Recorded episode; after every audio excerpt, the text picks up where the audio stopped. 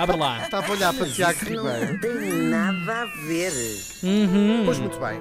Eu eh, tenho estado aqui a lembrar feitos científicos que este ano eh, se escaparam ao radar, eh, mais ou menos, das pessoas, mas há um ramo científico que merece a coroa, a taça, a bicicleta, a máquina de lavar, as três montas de prémios, mais há uma. o que é que há mais O vale, os 50 mil euros em cartão, Hum. tudo mais. eh, de facto, 2020 é o ano da medicina, ponto final. A pandemia, que aliás os cientistas vinham avisando há décadas que era apenas uma questão de tempo, pôs à prova o conhecimento científico e médico, mas também a entrega e a dedicação dos profissionais de saúde de todo o mundo, não quer demais lembrá-lo. E foi mais uma prova das coisas extraordinárias que consegue a tenacidade humana quando se junta com o mesmo objetivo. Mas seria injusto limitar, salvo seja, os avanços médicos deste ano à criação da vacina que nos há de salvar a todas. Vai, vai. Houve outras conquistas fantásticas Vai. de que darei conta. Vai sim. Vai, claro que sim. De que darei conta apenas aquelas pessoas que já não têm salvação e têm o inferno à sua espera, número nas quais me incluo. Vou então dar conta de outras conquistas fantásticas. Como, por exemplo, começamos com a descoberta de uma terapia genética para uma doença crónica hereditária do sangue, que se chama anemia falciforme, que é bastante prevalente, diga-se de passagem, e que, para além de dores e de outros problemas de saúde, reduz em países, nos países desenvolvidos a esperança média de vida para entre os 40 e os 60 anos, que é uma grande, uma grande talhada, parecendo que não. Basicamente, uns cientistas americanos criaram uma terapia que consegue reverter os genes que causam a doença em genes saudáveis. Isto é absolutamente extraordinário e é um pontapé de saída para uma terapia que pode um dia curar outras doenças e até certos tipos de cancro. É engraçado que eh, uma reflexão agora à vol do AZO, nós achávamos sempre que a descoberta da cura do cancro ia ser o grande breakthrough do século e penso que eh, esta vacina pode bem destronar essa eh, coisa.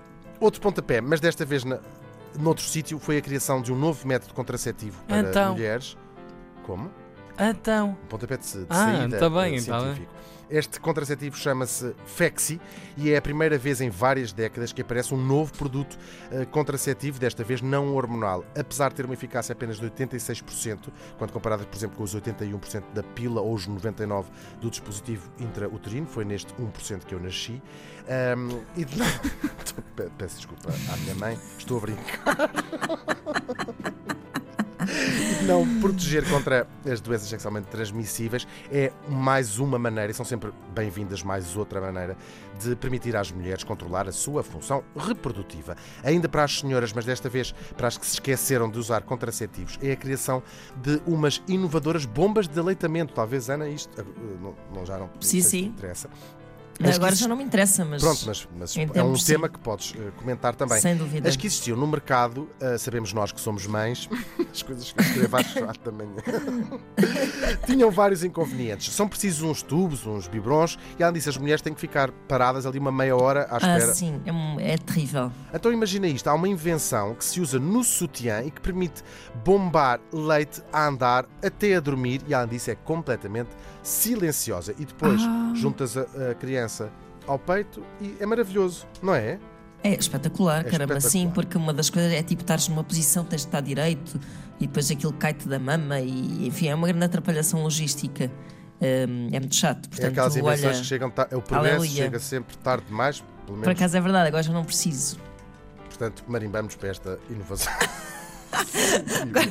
Rasga.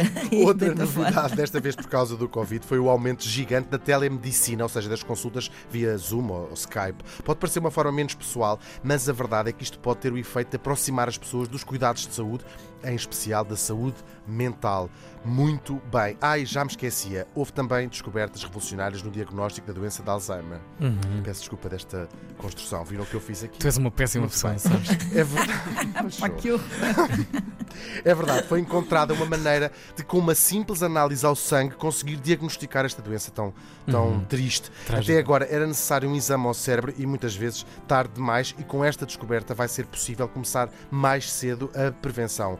Bravo! E para fechar, claro que temos de falar da descoberta científica, não do ano, provavelmente do século, que é a criação em tempo recorde, não de uma, mas de várias vacinas e de uma nova tecnologia, o ARNM em português, mRNA em inglês contra a pandemia que já matou até à data de hoje quase 2 milhões de pessoas em todo o mundo.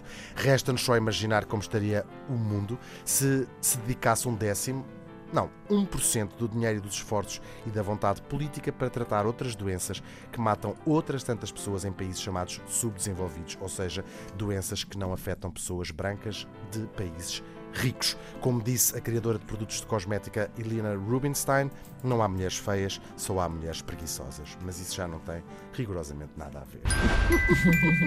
Mas isso não Essa grande feminista.